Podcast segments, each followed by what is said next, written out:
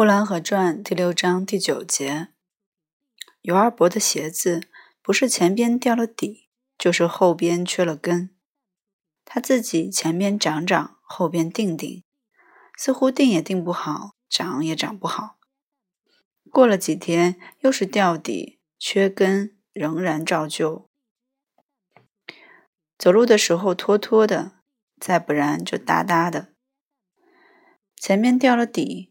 那鞋就张着嘴，他的脚好像舌头似的，每迈一步就在那大嘴里边活动着。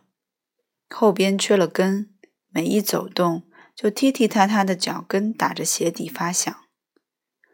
尤二伯的脚永远离不开地面。母亲说他的脚下了千斤阀。老厨子说尤二伯的脚上了绊马索。尤二伯自己则说：“你二伯挂了绊脚丝了。